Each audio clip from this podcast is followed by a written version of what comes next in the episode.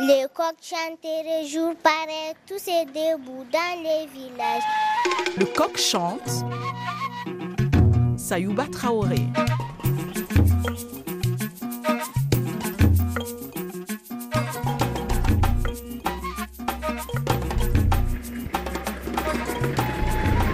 Haroun, bonjour.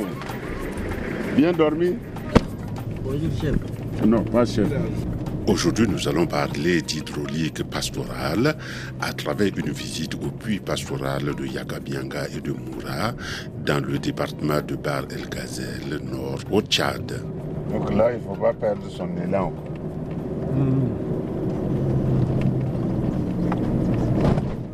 Un puits pastoral est fait principalement pour l'abreuvement du bétail. On quitte donc la ville de Moussoro de bon matin. Les éleveurs ne peuvent pas faire patienter le bétail et il faut faire entre 35 et 45 km de piste entre les wadis et les dunes de sable, ce qui nous laisse le temps de vous parler de notre affaire. Dans la partie nord de la bande sahélienne, les pluies entre 150 et 400 mm par an sont insuffisantes et trop irrégulières pour cultiver. C'est donc une zone d'élevage. Une pluviométrie faible et variable dans le temps et dans l'espace, des températures élevées qui ont tendance à accentuer l'aridité, il faut donc des puits. Problème, les puits traditionnels utilisent des rondins prélevés sur un couvert végétal déjà pauvre. Comment s'appelle ce coin-là? Ah oui, c'est sur la plaque. Tu vois, ils sont en train d'abreuver le petit ruminant, les bovins. Donc c'est ici qu'ils se retrouvent. Bon, on va aller voir ça. Ok. En fait, dans cette zone, nous sommes entre le Sahel et le désert du Sahara. Chaque conducteur a ses astuces pour déterminer un chemin praticable. Par chance, nous arrivons à ce puits au milieu de nulle part, alors que les membres du comité de gestion sont toujours présents. Bonjour, bonjour. Vous allez bien? Ah.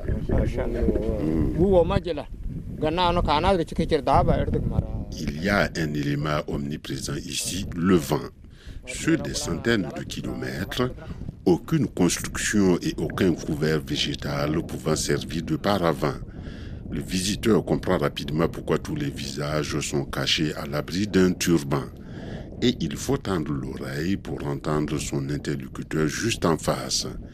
L'homme qui nous présente les lieux se nomme Abdoulaye Idriss Ousmane. Il est ingénieur conseil à l'unité de coordination du projet régional d'appui au pastoralisme dans le Sahel au Tchad. Mon rôle est de euh, faire la supervision et le contrôle des travaux des infrastructures du PRAPS derrière les entreprises. Au fur et à mesure que les entreprises réalisent les travaux, nous on est là pour, euh, derrière et pour voir euh, vérifier la qualité des travaux conformément au cahier de charge. Alors, vous nous avez amené pour voir un puits pastoral. Alors, quelles sont les caractéristiques de ce puits? Parce que moi, j'ai essayé de regarder, mais c'est profond. Le puits, d'abord, euh, la profondeur totale fait 30 mètres linéaires. Ben, ça, les paysans ne peuvent pas creuser jusqu'à 30 mètres. Avant l'arrivée de ce projet, ils avaient des puisades traditionnels creusés à main. Mhm. Et l'équivalent, c'est-à-dire quand on dit les trous étaient soutenus par des lignées, c'est-à-dire par des troncs d'arbres et des branchages. Et c'est ce qui dégrade la nature. Pour que ça ne s'éboule pas, ils sont obligés d'aller couper le peu d'arbres qu'ils ont pour venir étayer. Exactement, pour étayer, pour soutenir maintenant les, les, les trous. Mais là, le problème, c'est que l'eau qu'ils ont, ce n'est pas beaucoup. Ça, c'est d'un. Et ce n'est pas de bonne qualité. Évidemment, donc euh, ça, c'est euh, une eau de rechargement des nappes. Et ce n'est pas le, le, la nappe proprement dite. Donc, euh, avec ce puits, et nous avons atteint déjà la nappe et d'où maintenant euh, cette quantité-là. Un rechargement de nappe, ça veut dire que quand ils creusent à la main, en fait, ils n'arrivent pas jusqu'à la nappe. C'est quand la nappe remonte, ça veut dire que quand la saison va s'avancer et que la nappe va redescendre, le puits euh, ne va plus avoir de l'eau. oui, c'est évidemment. Donc, on ne parle pas de nappe encore. Tout ce qu'ils font là, c'est des, des, petits puisards de captage. Et donc, euh, nous, on a cette possibilité avec des machines pour atteindre cette nappe à une grande profondeur. De 30 mètres 30 mètres linéaires. La construction d'un puits, c'est un peu fastidieux. Euh, on commence d'abord par la mise en place du cuvelage, c'est-à-dire au fur et à mesure qu'on descend, on cimente les parois, on les stabilise jusqu'à atteindre la nappe. Ah, c'est-à-dire que vous creusez, vous attendez, vous construisez. On attend que le ciment sèche, que ce soit solide. On recreuse, puis on refait la même manœuvre jusqu'à atteindre la profondeur voulue. Évidemment, exactement ça. Donc au fur et à mesure, donc, on met en place le cuvelage jusqu'au toit de la nappe. Et une fois que la nappe est déjà atteinte, on parle du niveau statique qui est atteint. Et à partir du niveau statique, maintenant, on va continuer à faire la mise en eau.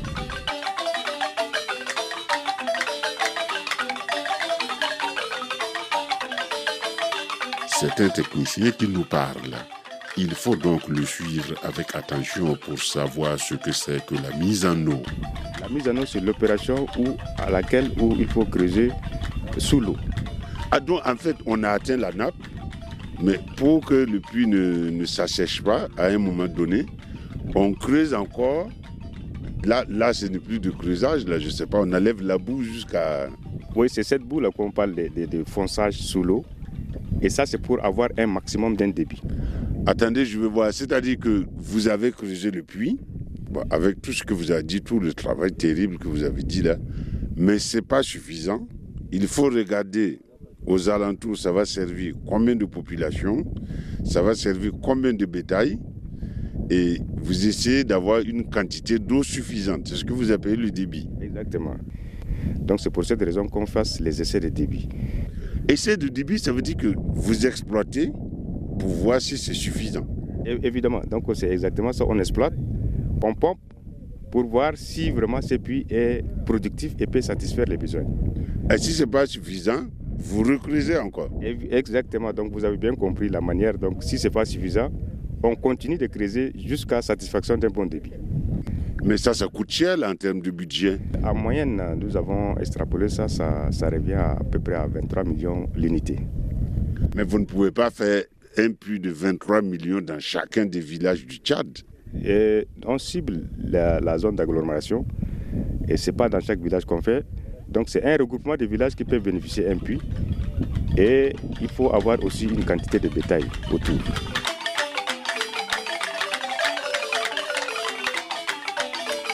Attendez, zone d'agglomération, ça veut dire qu'il y a plusieurs paramètres. Vous regardez les distances entre les villages. Vous essayez que ce soit central pour que les gens n'aient pas beaucoup de, de kilomètres à faire.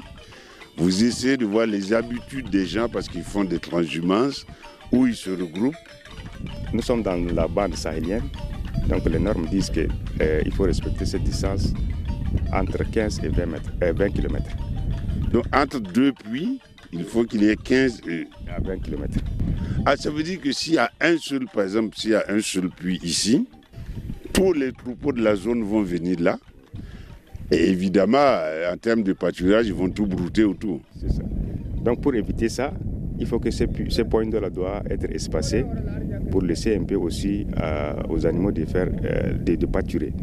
Et, et la nature aussi, la force de se reconstituer. Effectivement, exactement ça. Donc sinon, euh, tout va être dégradé et rien ne va se régénérer. Et il faut penser à tout ça quand on fait un simple puits. Oui, mais exactement. Donc ça, c'est les spécificités techniques qui nous déterminent ça pour vraiment pouvoir respecter ces, ces- ces principes. Et bon, une fois que vous avez fait ça, maintenant, vous réunissez les villageois et puis vous discutez, vous dites, voilà, nous, on a fini notre boulot, le puits est à vous, mais il faut tout faire pour qu'il ne soit pas dégradé. Avant même que euh, les travaux ne finissent, il y a d'abord la mise en place d'un comité de gestion. Et ce comité de gestion assure d'abord le contrôle des travaux, c'est-à-dire on parle de comité de contrôle, et eux-mêmes, ils ont un cahier de charges. S'il y a des, des revendications, s'il y a de quoi à faire, ils peuvent remonter l'information pour que l'ouvrage soit bien réalisé aussi. Après, une fois réalisé, donc, et maintenant, ils s'occupent de la gestion de leur puits. Il y a un trésorier parce que euh, tout ce qu'il qui s'abreuve, que ce soit par tête de troupeau ou par bœuf, donc il y a une petite tarification qu'ils mettent pour assurer dans la caisse, en cas de, dégradation ambientale, ils peuvent intervenir ça avec ces moyens-là.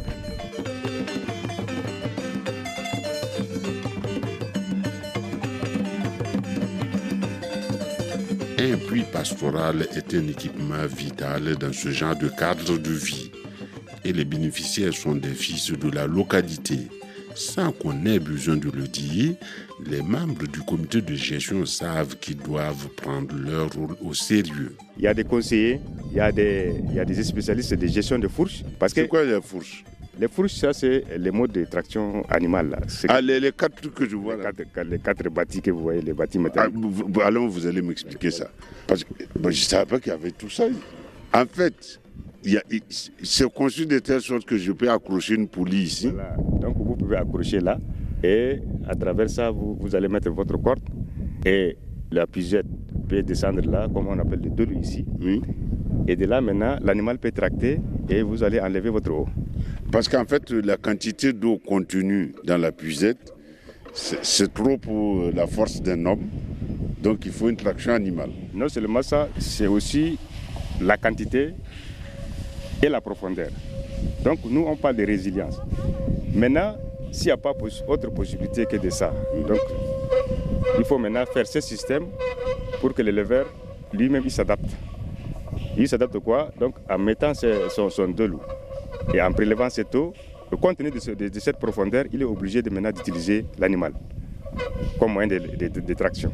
Ah oui, parce qu'il n'y a pas de machine ici, il n'y a pas de pompe, il est obligé de faire ça. Oui, euh, euh, pourquoi il n'y a pas de machine, il n'y a pas de pompe? Nous, nous sommes euh, toujours à la méthode un peu traditionnelle et c'est efficace. C'est efficace pourquoi? La machine a besoin d'entretien, a besoin de carburant, a besoin de tout. Et vous ne pouvez pas compter sur des villageois pour entretenir une machine. Euh, non plus. Donc, euh, D'abord, ils n'ont pas les moyens, en plus, ils n'ont pas les connaissances techniques. techniques, exactement. Donc, si en cas de panne, il faut aller faire des kilomètres dans des grands centres pour euh, chercher un réparateur. Et ces réparateurs, pour les mobiliser, c'est un problème aussi. Donc, pour tout ça là, j'espère que l'épi pastoral est mieux indiqué pour eux. Donc, le comité de gestion vient vérifier tout ça. Le comité de gestion est permanent avec eux chaque jour. Ils sont là. Il y en a qui assurent des nettoyages périodiques. Parce Ah, Parce que le puits a besoin de nettoyage. qu'il faut nettoyer fréquemment. Et pour éviter aussi que les saletés ne regagnent dans le puits. Alors là, c'est toute une affaire, un, un simple puits. Oui, c'est fastidieux. Comme on dit, le puits un puits pastoral, ce n'est pas aussi une mince affaire. Donc ça demande beaucoup de moyens, beaucoup d'énergie pour pouvoir euh, construire ça. Je vous remercie. Merci beaucoup, monsieur. Eh bien, dis donc. Pour nous faire comprendre l'importance d'un puits pastoral dans la lutte pour la sauvegarde de l'environnement, notre guide du jour nous amène devant un puits traditionnel, quelques kilomètres plus loin dans le village de Moura. Euh, nous sommes présentement dans le village Moura, à 17 km de Yagabianga, là où on était. Bon, ça, c'est un puits traditionnel qui s'est ensablé. Traditionnellement, quand on creuse le puits, les branchages que vous voyez là, c'est en sorte de cuvelage qui soutiennent les parois. Ce qu'on avait en béton de l'autre côté. Oui, exactement ça. Donc, c'est le béton qui est venu remplacer maintenant les, les troncs d'arbres. Donc, ils sont obligés de couper beaucoup d'arbres, comme je vois ici, là, pour venir consolider. Oui, c'est exactement ça. Sinon, ça va, la paroi va se bouler. Donc, c'est pour cette raison qu'ils coupent les troncs d'arbres, les branchages là, pour pouvoir consolider ça. Et les eaux et forêts ne sont pas d'accord. Ah, là, nous-mêmes, nous ne sommes pas d'accord parce que pas, seulement les eaux ferrées, donc ça dégrade la nature. Vous voyez combien de fois on coupe ces arbres-là. En premier lieu, pour euh, le choix d'un site, il faut d'abord l'accord d'un environnementaliste. Donc lui, il, il donne son accord avant qu'on ne commence les travaux. Ah, c'est-à-dire que, par exemple, ce puits-là, il est venu, il a fait tout le tour, il a regardé, et il a vu que ça servait à rien de le réhabiliter. Non plus. Ça, on, ne- on ne réhabilite pas parce que c'est des trucs euh, traditionnels. Et par manque, ils ont créé ça pour pouvoir s'abreuver.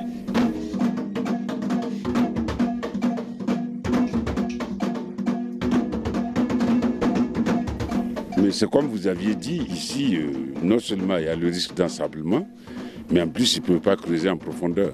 Et non seulement euh, risque d'ensablement et creuser en profondeur, mais il y a le risque d'éboulement aussi. Combien de fois dans d'autres zones, euh, il y en a qui ont même perdu la vie. Pendant qu'ils creusent, même il y a eu des éboulements. Bon, voyons voir. Tout ça, là, ça a été coupé. Tout ce que je vois là, c'était pour ce puits-là. Oui, exactement. Donc la population, euh, tellement qu'elle demande à être sensibilisée, peut-être elles n'ont pas su au départ. Et par manque aussi, ça les a obligés de faire ça. Attendez, je veux voir. C'est-à-dire que, bon, ils ont un besoin crucial d'eau. Ils sont obligés de creuser ça. Mais comme il n'y a eu personne pour venir les sensibiliser sur les questions d'environnement, ils ont fait comme ils ont pu. Exactement, donc euh, ils défendent leurs besoins. Pour eux, c'est de trouver l'eau pour s'abreuver. Donc, les questions environnementales, vous expliquez ça aussi aux, aux populations Effectivement, cette question vient vraiment à des missions successives pour pouvoir les sensibiliser, les orienter, et c'est comme ça que ce puits a été construit. C'est-à-dire, ils coupent les arbres pour consolider le puits. Les troupeaux viennent autour de ce puits unique-là, un troupeau nombreux, qui ont besoin de brouter. Donc, euh, il y a une pression aussi euh, qui est su- supplémentaire. Oui, la pression existe, comme vous voyez. Et c'est une réalité. Il y a les besoins, il y a l'engouement, il y a la surexploitation du lieu. Et tout ça là. Et même parmi ces animaux, en attente d'être abreuvés, il y en a qui se pressent. Et même ça fait la chute des animaux aussi, Dans le puits. dans les puisards.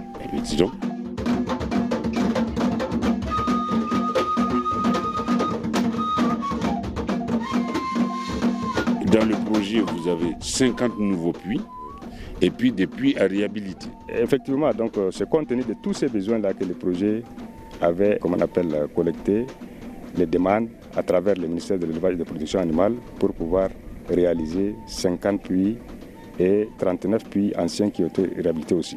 Et quand on peut réhabiliter, vous faites. Quand on ne peut pas réhabiliter, vous laissez tomber comme ici. Là où c'est réhabilitable, on définit les critères, on détient que voilà, ce puits est réhabilitable et que euh, ça se répare. Mais au cas contraire, donc s'il n'y a pas un puits à côté qu'on doit réhabiliter, les puisards ne servent à rien, donc euh, on les consolide par un nouveau puits. D'accord. Bon, donc vous, le PRAPS, travaille avec le ministère de l'élevage, puisque c'est pour aider le pastoralisme. Donc c'est les agents du ministère de l'élevage qui vont travailler avec vous pour déterminer les endroits propices. Il y a un besoin qui s'est exprimé, C'est-à-dire que les villageois ont envoyé une demande. Évidemment. Donc cette demande euh, est inscrite dans les deux langues officielles, soit en arabe ou en français. Et ils font remonter ça à travers les services techniques déconcentrés. Et ces services, que ce soit les délégations, autres, ils envoient directement au ministère pour pouvoir exprimer et, collecter tous ces demandes-là et envoyer au projet pour les futures réalisations. Ce que vous appelez déconcentré, c'est-à-dire que dans chaque lieu, il y a un délégué du ministère de l'élevage où il y a l'administration. C'est une chaîne. C'est une chaîne au niveau régional ou au niveau provincial, comme je le dis, il y a un délégué qui est là pour l'élevage. Et au niveau départemental, il y a un chef secteur. Et au niveau sous-préfectoral ou commune, il y a un chef de poste. Donc le village fait sa demande, ça remonte toute cette chaîne-là, arrive au ministère en Djamena. Le ministère vous contacte. Le ministère envoie les demandes au projet et le projet prend toutes ces demandes et en fonction des priorités, ils viennent, ils réalisent ça. Les priorités et puis aussi les moyens, parce que ça coûte cher tout ça. Quand je dis priorité, c'est qu'il y a plusieurs demandes. Donc, si le projet a 50 puits pour pouvoir construire, et que si les demandes sont 1000 à peu près, un exemple là, et là, il faut voir maintenant les priorités, parce qu'on a 50 puits pour 1000 demandes. Mais on ne peut pas fermer les yeux comme ça pour venir faire le choix au hasard. Il faut trier et il faut retenir les endroits essentiels, les endroits critiques. Et en fonction de ça et en fonction du nombre à réaliser, donc on peut euh, sauver les priorités. Je vous remercie. Merci beaucoup. C'est moi qui vous remercie aussi, monsieur.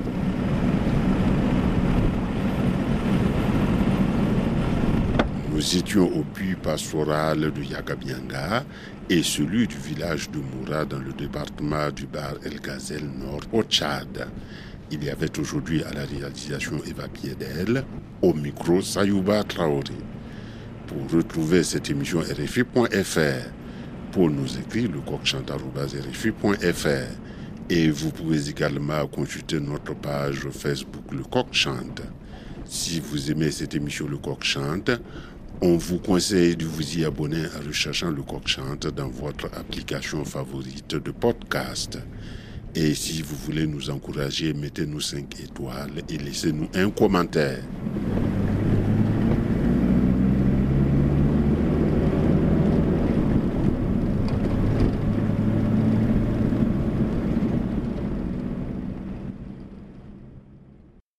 Géopolitique, le débat.